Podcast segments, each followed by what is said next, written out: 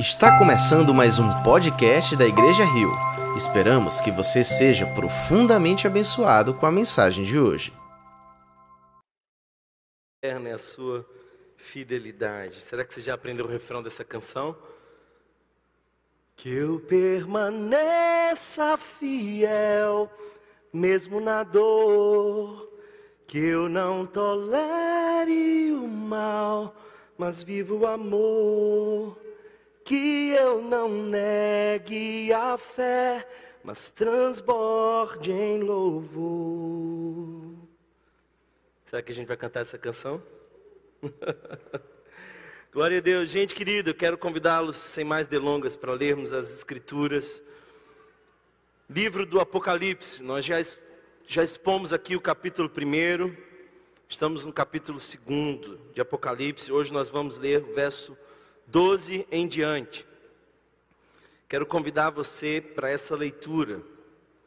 Efésios capítulo 12, ah, aliás, Apocalipse capítulo número 2, versos 12 em diante.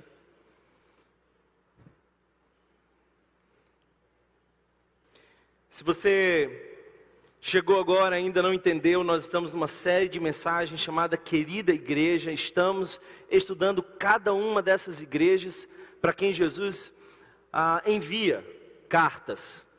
E nós entendemos, queridos irmãos, que sete não é apenas qualquer número.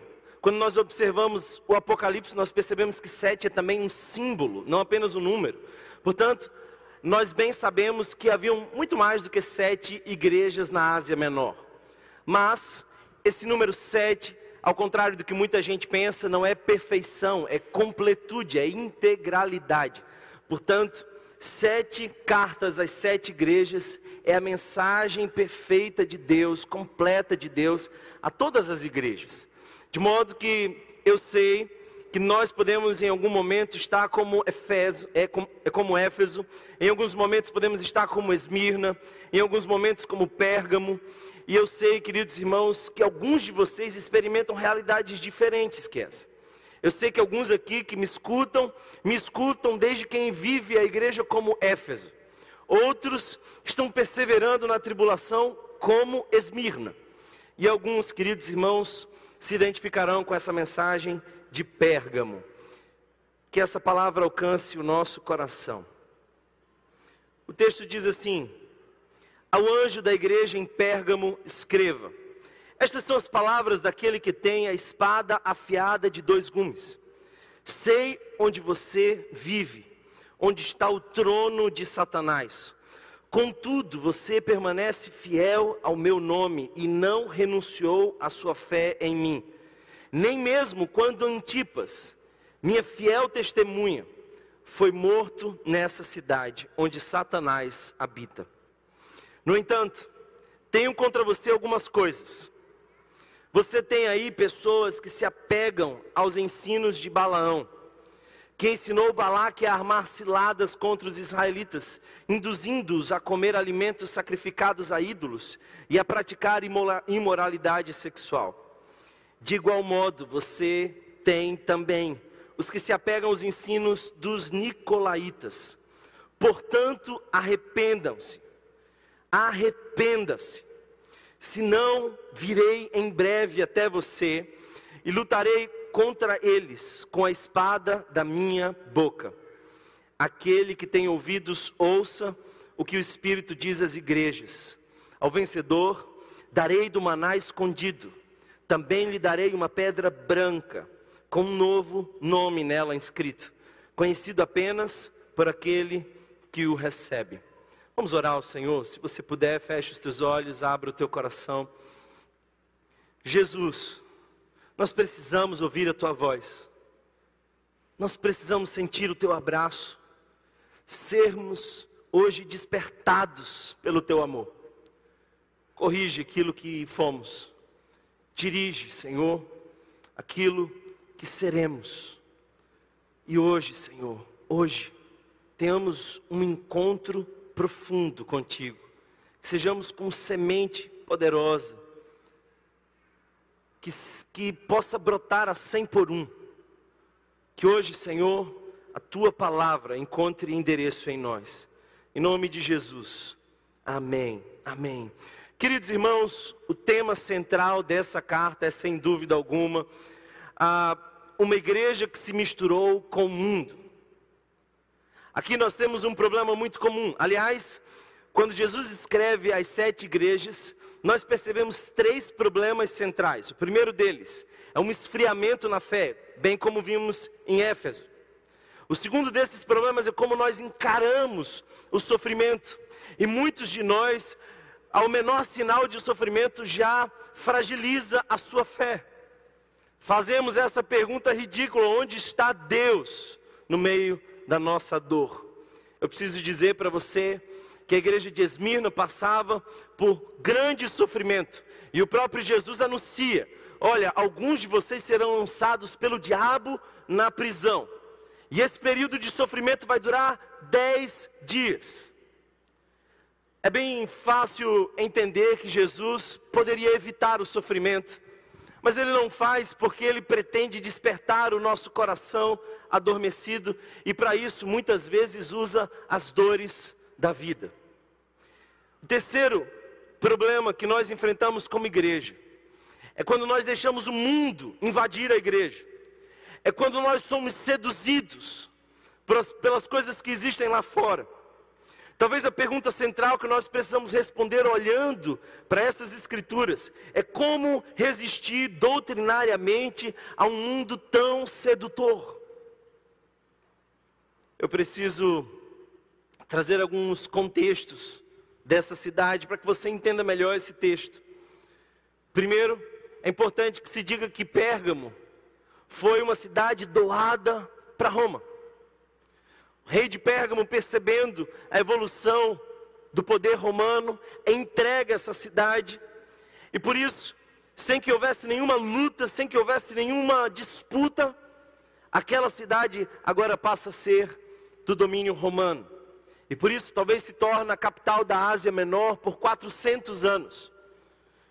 Algo interessante é de que esse poder político se mistura de maneira terrível com a espiritualidade do local. As forças religiosas e as forças políticas deram as mãos, e o resultado disso foi trágico. Não é de hoje que isso acontece, em Pérgamo também acontecia esse problema. É importante perceber que Éfeso era uma igreja ortodoxa, mas era uma igreja sem fervor. Pérgamo é uma igreja que é fervorosa, mas que não é ortodoxa. Ela permitiu que ensinos, ensinos malignos, ensinos distorcidos prosperassem em sua igreja. Portanto, se faltava fervor para Éfeso, para Pérgamo faltava caráter, faltava firmeza, faltava segurança. Quando nós olhamos para a história, nós percebemos, queridos irmãos, que um dos maiores perigos da igreja é abrir as portas para o mundo. E o mundo sorrateiramente começa a se infiltrar na igreja. E nós vamos nos acomodando com isso.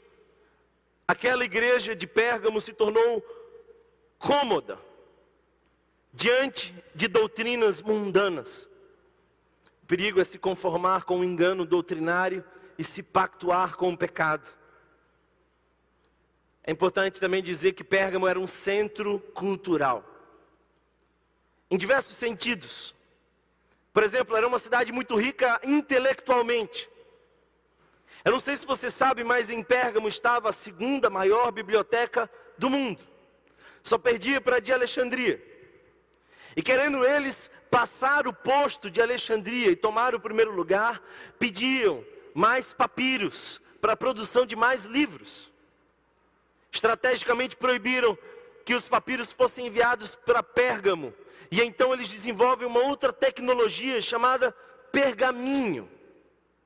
Eu não sei se você consegue associar a palavra Pérgamo, mas pergaminho vem daí. Tiras finas de couro com maior resistência, usadas também para o avanço da ciência naquela época. É também interessante perceber que em Pérgamo havia o maior centro de medicina, a maior escola de medicina de todo o mundo.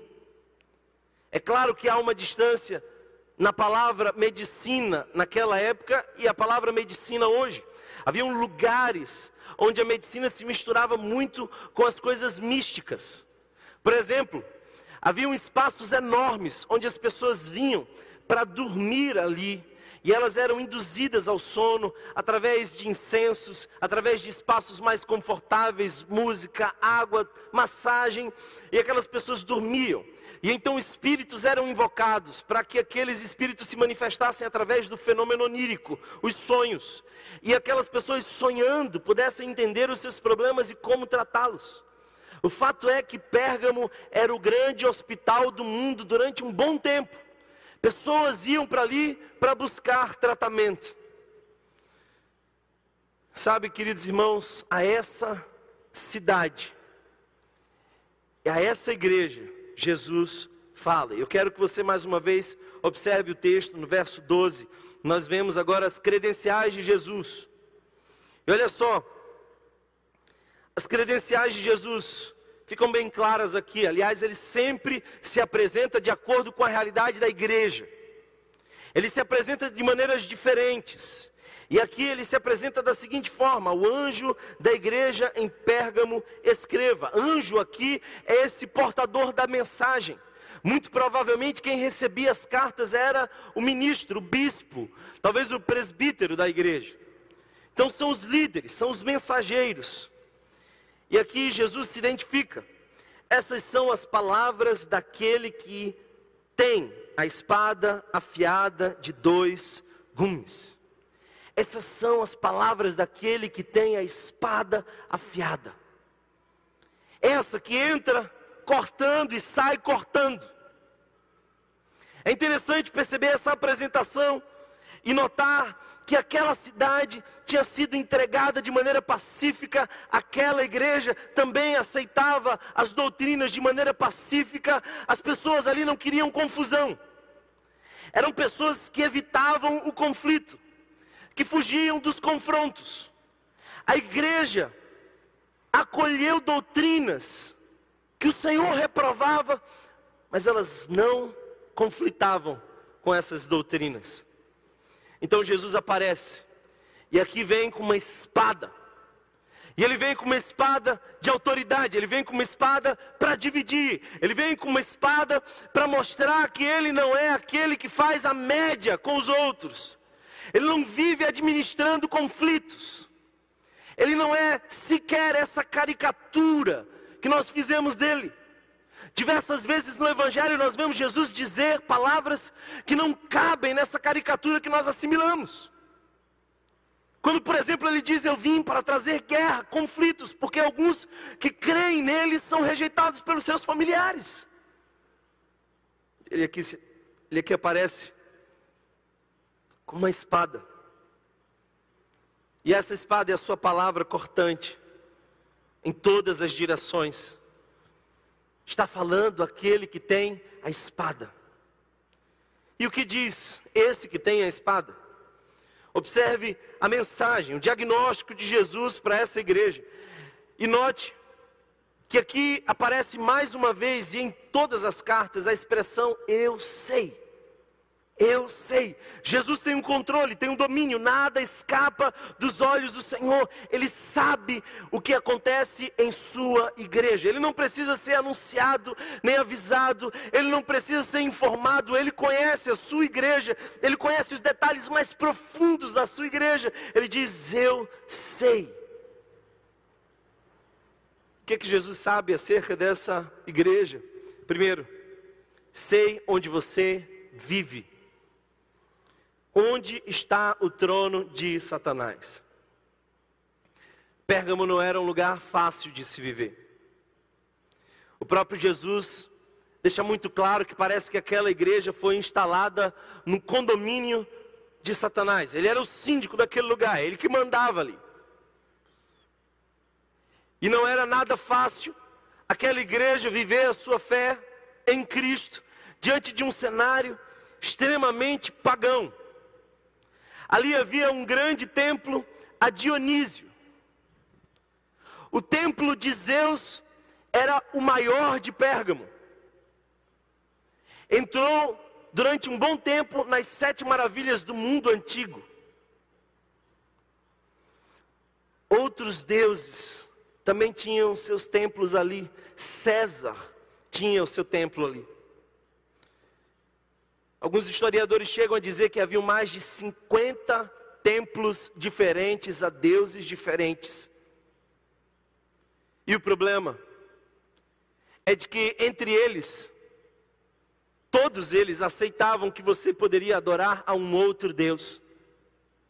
Mas então vem os cristãos, e os cristãos dizem: só há um verdadeiro Deus. Por exemplo, eles exigiam que todo cidadão de Pérgamo fosse ao templo de César e prestasse a ele culto uma vez por ano. Se você fizesse, estava autorizado a cultuar, a adorar a qualquer outro Deus, mas os cristãos disseram não. O que havia de diferente entre os cristãos e qualquer outra experiência de espiritualidade naquela época era a exclusividade. Os cristãos só adoravam a Jesus. E os cristãos diziam mais. Diziam que havia apenas um único e verdadeiro Deus digno de adoração. Imagina agora você fazer parte dessa igreja, num lugar onde havia tanto paganismo, e todas as pessoas se sentiriam ofendidas pela sua fala, cuja prerrogativa é a verdade. Quando os cristãos anunciavam a verdade, os demais se sentiam ofendidos com aquilo. E a perseguição se intensificava cada vez mais naquela cidade que era terrivelmente idólatra. A ambiência era desafiadora para a igreja. Havia ali também o Deus Esculápio. E os que são da área da medicina talvez se familiarizem mais com esse nome porque esse era o Deus conhecido como Deus serpente, o Deus da cura, e as pessoas iam em busca de cura naquele lugar, e essa serpente ainda acompanha o símbolo da medicina nos dias de hoje. Eram tempos difíceis para a igreja, mas também é tempo difícil para nós hoje. Nós vivemos tempos difíceis hoje como igreja. Tempos onde nós somos perseguidos pela nossa fé, tempos onde nós somos cancelados por aquilo que nós cremos, tempos onde o mundo não permite mais que nós possamos expressar aquilo que a Bíblia diz. Tempos difíceis. Essa semana, algumas pessoas entraram no Instagram de nossa igreja, começaram a mandar algumas mensagens iradas, porque uma casa de eventos fechou e nós, aproveitando um espaço vazio, alugamos. Eu preciso dizer para você que eu celebro isso, porque há alguns anos atrás eu estive na Europa e o cenário era exatamente o contrário: igrejas fechando e casas de festa abrindo. O Senhor tem feito infinitamente mais do que pedimos ou pensamos. Mas é bem verdade que lá fora temos hostilidade ao Evangelho. Pérgamo era a cidade onde Satanás tinha estabelecido o seu trono de Jesus. E não havia ali um trono físico, por favor, não interprete Apocalipse como literal. Havia ali um sistema conduzido pelo diabo. Quer saber de uma coisa? Eu não sou idiota para não acreditar no diabo. A Bíblia fala que ele existe, é real é nosso inimigo. É uma pessoa, milita contra nós. Não é uma energia negativa, não é uma força. É o inimigo de nossas almas, existe. Eu não sou inocente para dar crédito ao diabo por todas as coisas ruins que acontecem conosco. Ele não tem tanto poder assim como as pessoas dizem. mas é fato que milita contra nós. Pérgamo era uma cidade governada pelo sistema do diabo. E olha só o que o texto nos diz. O verso seguinte fala: Contudo, você permaneceu fiel ao meu nome e não renunciou à sua fé em mim. Você permaneceu fiel ao meu nome e não renunciou à sua fé em mim. Nem mesmo quando Antipas, minha fiel testemunha, foi morto nessa cidade onde Satanás habita. Sabe, queridos irmãos, aquela igreja enfrentava a morte, mas não abria mão de Jesus. É interessante como Jesus traz a expressão conservas o meu nome. Nome aqui não é apenas o nome de Jesus, esse que fica estampado em muitos lugares. Nome de Jesus é o caráter de Jesus, é o evangelho de Jesus. Aquela igreja não retrocedeu na sua pregação. Aquela igreja segue firme.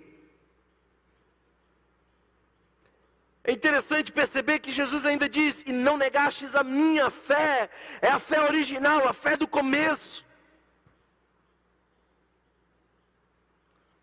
Nós não vamos negar a fé em Jesus. Essa semana eu tive com uma pessoa que, conversando comigo, me disse o que já muitos disseram. Ela veio ao primeiro culto da Igreja Rio, pronta para fazer as suas críticas achava que por conta do nome e da estética, essa não era uma igreja séria. Essa não era uma igreja que pregava a palavra de Deus. Era mais um movimento moderno e vazio. Dessas igrejas de parede preta e sem missão. O fato é que quando ele entra entre nós, começa a sentir o Espírito Santo como há muito tempo não sentia. E olhe, eu já ouvi esse testemunho muitas vezes. Pedidos de perdão como esses são até comuns. Eu preciso dizer de maneira muito clara para vocês que a nossa igreja não abrirá mão da palavra de Deus. O que a Bíblia diz que é pecado continua sendo pecado, sempre será pecado, porque as Escrituras dizem que céus e terra passarão, mas as palavras do Senhor não há de passar. Podem nos prender, nos acusar, nos cancelar, mas nós continuaremos firmes na palavra de Jesus. Nós somos contra toda ideologia de gênero. Uma das armadilhas que entra sorrateiramente em muitas igrejas, escolas, famílias. Tudo aquilo que Jesus chama de pecado continua sendo pecado. A igreja de Pérgamo vivia dias difíceis, mas eles mantiveram-se firmes na palavra. Eles não negaram o nome de Jesus. E o próprio Jesus faz questão de mencionar Antipas. Olha aí um bom nome, se você está grávida, é um menino, quer colocar um nome, Antipas. Olha aí, uma boa sugestão. Antipas foi bispo dessa igreja, ordenado por João. Tertuliano nos conta como foi a morte dele. Pegaram Antipas e colocaram dentro de um bezerro de bronze. E ali colocavam também água, como se fosse um baú. E depois levavam aquele bezerro de bronze para a fogueira. E o indivíduo que ali estava começava a cozinhar lentamente, tendo uma morte terrível. Havia naquele bezerro um sistema para amplificar os gritos. E a multidão ficava em volta esperando para o bezerro mugir. Os gritos pareciam dar vida aquele bezerro que cozinhava os servos do Senhor Jesus. Antipas não foi o primeiro, nem o último a usar, a passar por esse recurso. Mas ele não negou a Jesus. Mas, queridos irmãos, Satanás é astuto. E ele muda de estratégia com muita frequência. Ele percebeu que a igreja de Pérgamo não iria retroceder com as truculências, com as violências que ele provocava.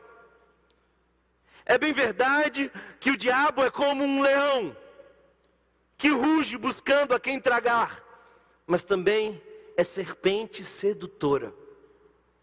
E em alguns lugares ele não tem sucesso como leão mas pode ser destruidor como serpente. E foi exatamente isso. Ele passa a não apenas bater de frente com a igreja, mas a entrar discretamente nela. Texto continua dizendo, no entanto, tenho contra você algumas coisas. Você tem aí pessoas que se apegam aos ensinos de Balaão que ensinou Balaque a armar ciladas contra os israelitas, induzindo-os a comer alimentos sacrificados a ídolos e a praticar imoralidade sexual. Olha só a denúncia que Jesus faz. De igual modo, você tem também os que se apegam aos ensinos dos nicolaítas a igreja não abriu mão de Jesus, mas ela aceitou que outras coisas entrassem. Esse é o grande problema. Tem muito crente por aí querendo Jesus e mais alguma coisa. Eles aceitam a mensagem do Evangelho, mas também querem algo mais além de Jesus. Nenhum outro Deus pede dos seus adoradores exclusividade. Mas o primeiro dos mandamentos que Deus dá ao povo de Israel e também a nós é: não adorarás a nenhum outro Deus. Aquela igreja aceitou que alguns dentro dela começassem a disseminar e viver de maneira que aborrece o coração de Jesus. Ela abriu mão da verdade, eles não apostataram da fé, mas fizeram um ecumenismo de doutrinas enganosas. Eles começaram a ceder, eles não eram firmes o bastante. Que doutrinas eram essas? Balaque, rei de Moabe. E você pode acompanhar essa história em números, faça isso contrata um profeta, um bruxo, que vivia na Mesopotâmia. E a função dele era profetizar contra Israel. E então, por três vezes, ele começa a profetizar contra Israel. E todas as vezes que ele abria a boca para profetizar contra Israel, não saía ali nenhuma maldição mas apenas bênçãos. Cada vez que ele abria a boca, ele sem querer abençoava o povo de Israel. Então ele muda de estratégia, porque o diabo sempre muda de estratégia. E agora ele convence o povo de Israel, dizendo: Olha, vocês são inamaldiçoáveis. Deus é realmente com vocês. Vocês são mesmos protegidos por Deus. E já que vocês são mesmos protegidos por Deus, por que não desfrutar dessa proteção? Por que não viver de maneira mais leve? Por que não deixar aproveitar mais da vida? Olha lá aquelas mulheres bonitas de Moab. Olha só quanta belezura. E então, os homens de Israel começaram a ceder começaram a abrir brechas, começaram a deitar-se com as mulheres de Moabe, que por sua vez queriam aqueles que eram protegidos. Começaram a comer comidas consagradas aos ídolos. Eles foram discretamente abrindo mão de Deus, foram cedendo às oportunidades, e Deus foi dando passos para trás, porque o nosso Deus é santo. Nosso Deus é santo. Queridos irmãos, Aquela mistura levou o povo de Israel ao fracasso. Isso é o que acontece quando nós abrimos as brechas e deixamos que as coisas do mundo entrem.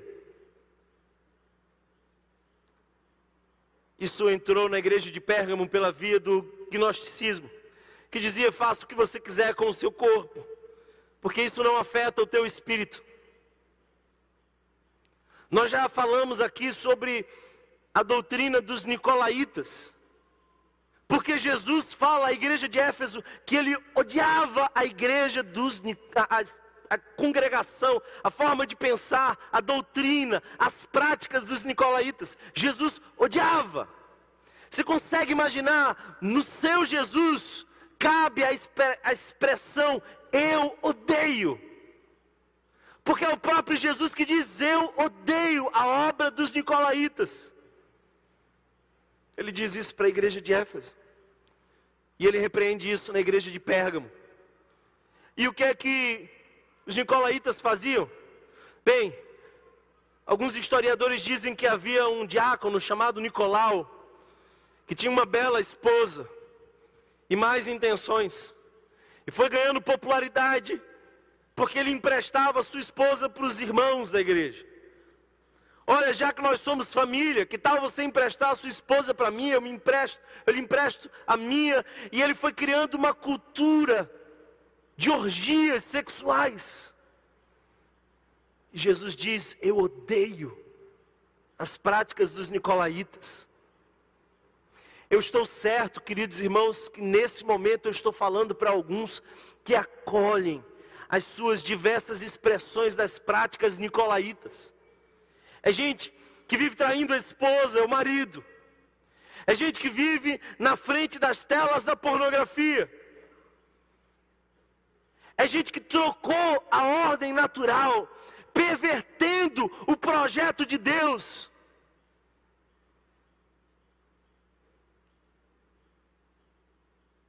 Queridos irmãos, Jesus está convocando Pérgamo à santidade, a levar a sério as práticas mundanas.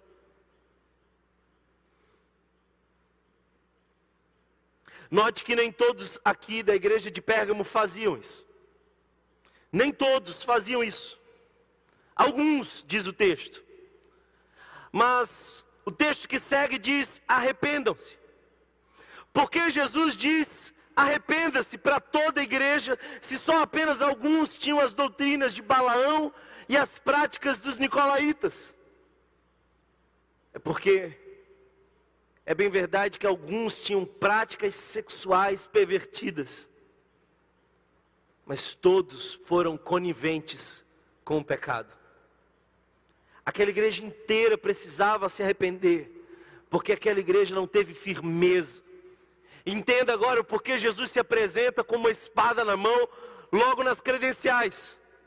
Entenda porque ele inicia a sua carta dizendo: Eu estou com uma espada na mão, eu é quem corto, eu sou aquele que separa, porque eu quero uma igreja santa, e santo é aquele que é separado para um fim sagrado.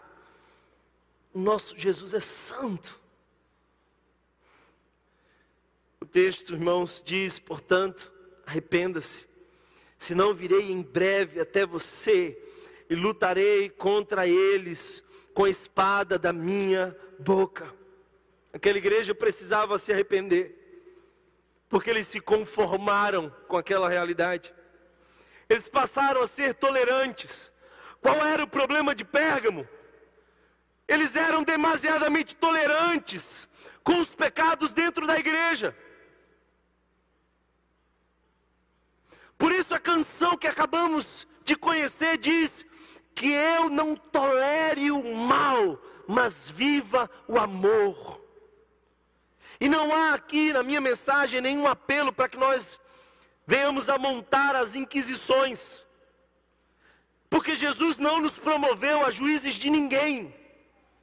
Jesus não nos fez senhores do próximo. A Ele cabe os julgamentos, mas o que a palavra nos diz que se chama pecado, a igreja precisa denunciar como pecado. Nós estamos nos esforçando para sermos politicamente corretos. Nós estamos evitando sermos cancelados. Eu não quero ouvir de Jesus o que Pérgamo ouviu. Arrependa-se, igreja. É hora de tratarmos seriamente os pecados. É hora de nós nos arrependermos, de não sermos tolerantes com as práticas que são desagradáveis aos olhos do Senhor. Essa não é a mensagem que você gostaria de ouvir hoje. Mas eu não me importo com aquilo que você gostaria de ouvir, eu me importo com aquilo que Deus quer falar.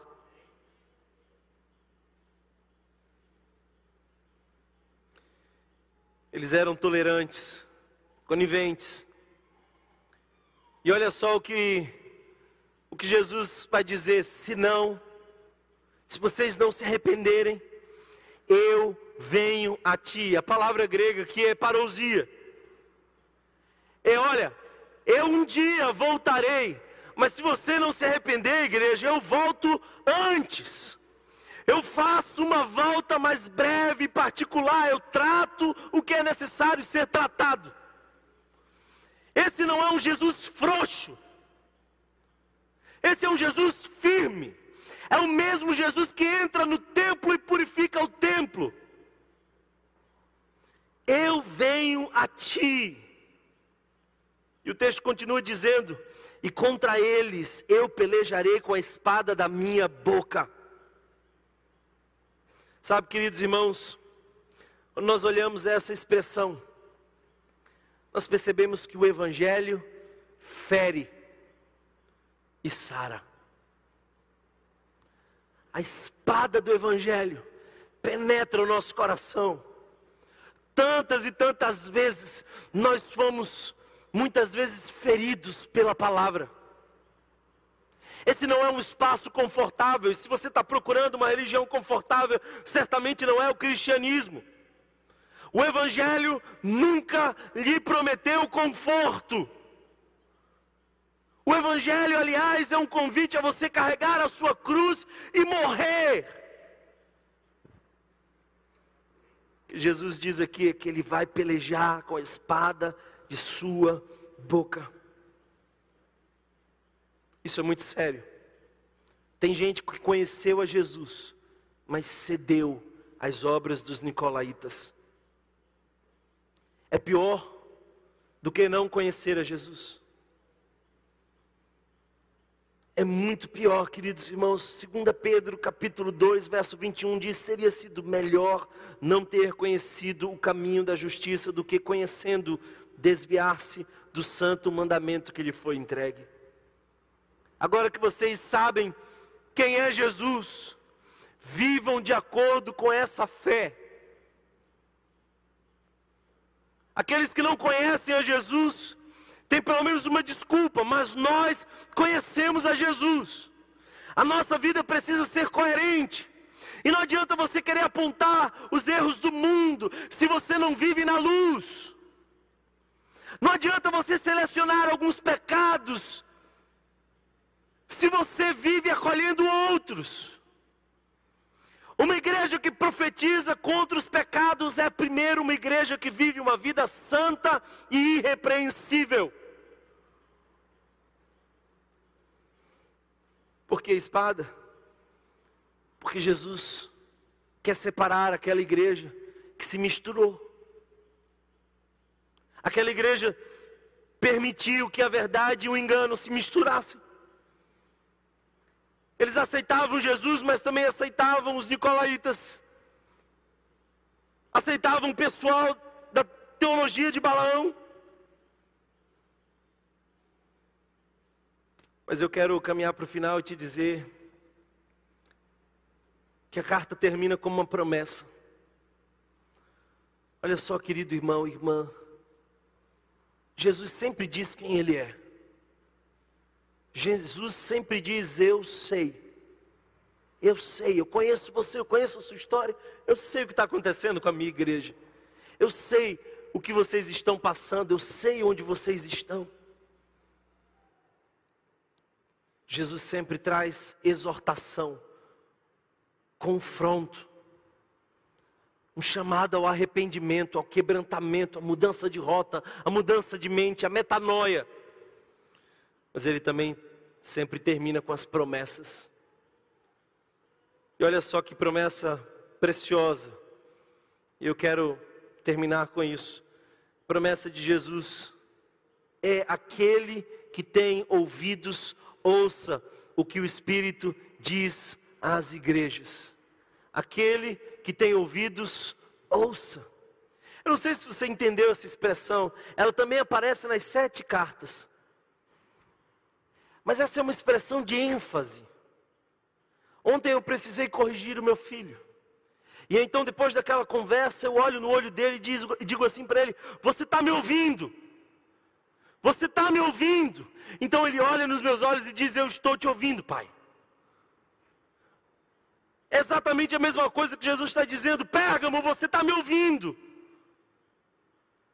Igreja Rio, quem tem ouvidos, ouça o que o Espírito diz às igrejas. Ao vencedor darei do maná escondido. Ao vencedor darei o maná escondido. Para aqueles que escolheram não comer o banquete do mundo, eles terão o direito de comer o banquete de Deus. Em Pérgamo havia muita fartura, mas tudo aquilo decorria de conluios de acordos. Jesus está dizendo aqui: aqueles que pagam um preço de serem fiéis são alimentados por Jesus. Aquela igreja estava rendida diante de algumas doutrinas. Então Jesus diz: arrependam-se, mas se vocês se arrependerem e se mantiverem firmes, eu alimento vocês. Olha que coisa preciosa.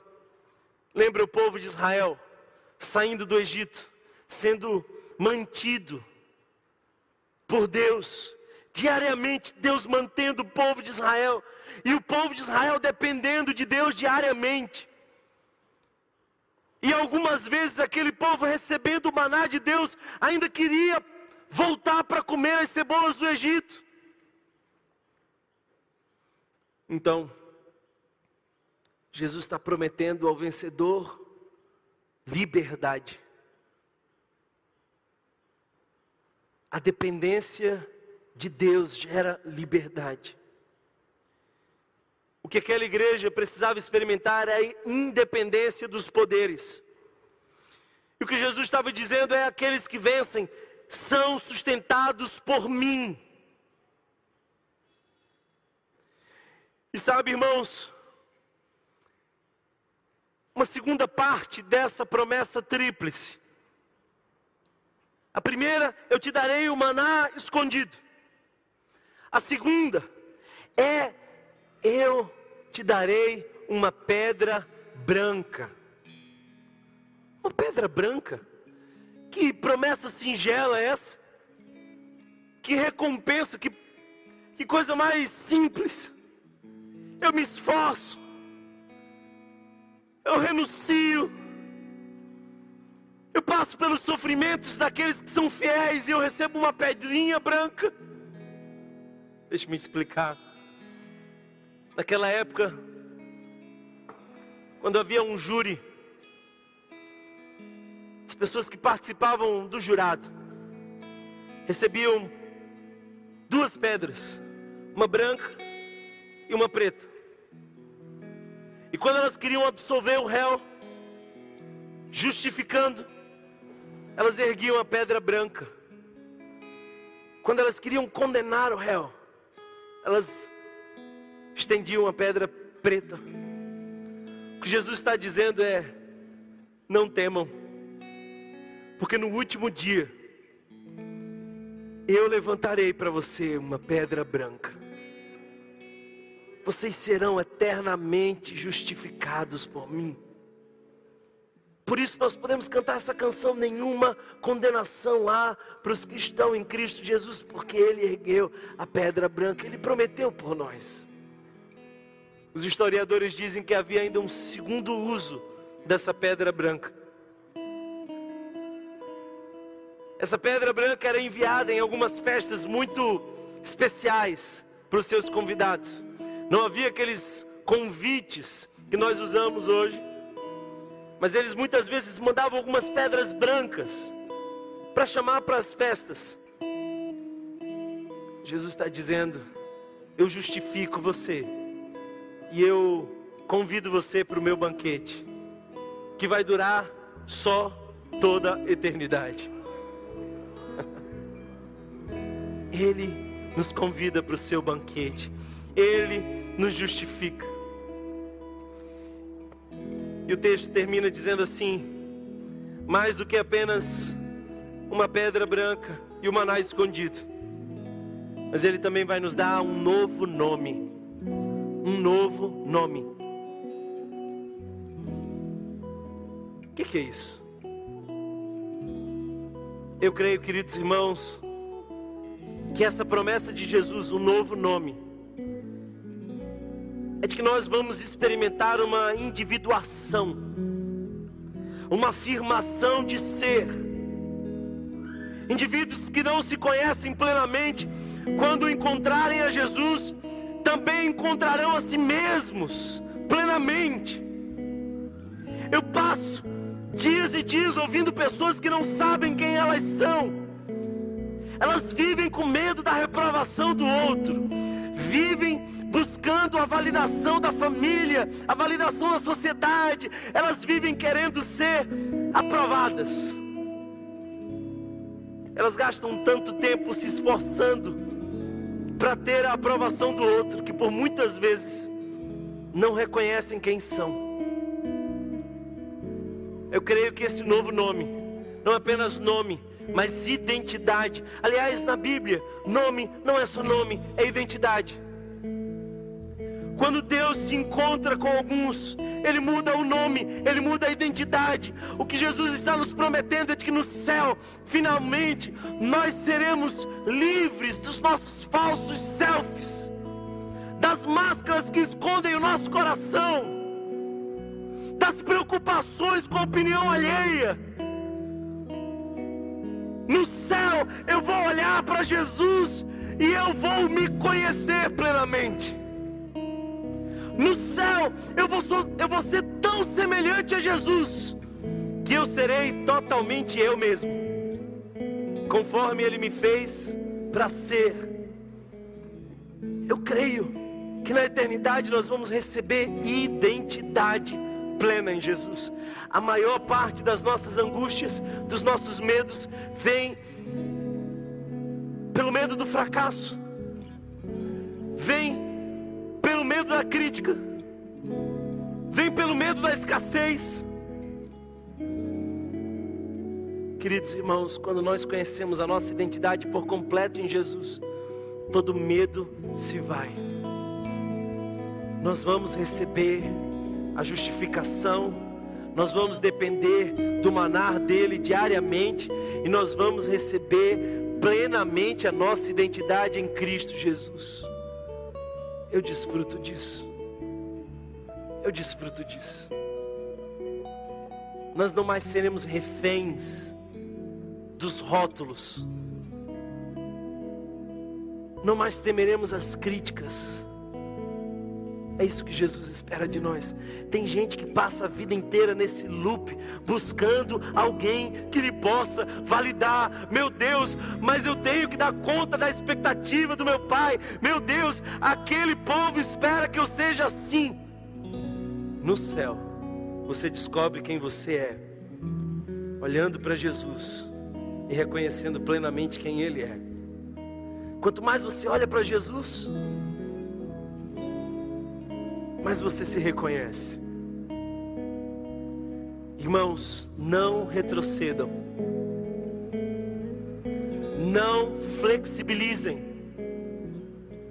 Sejam firmes. Não tolerem o mal.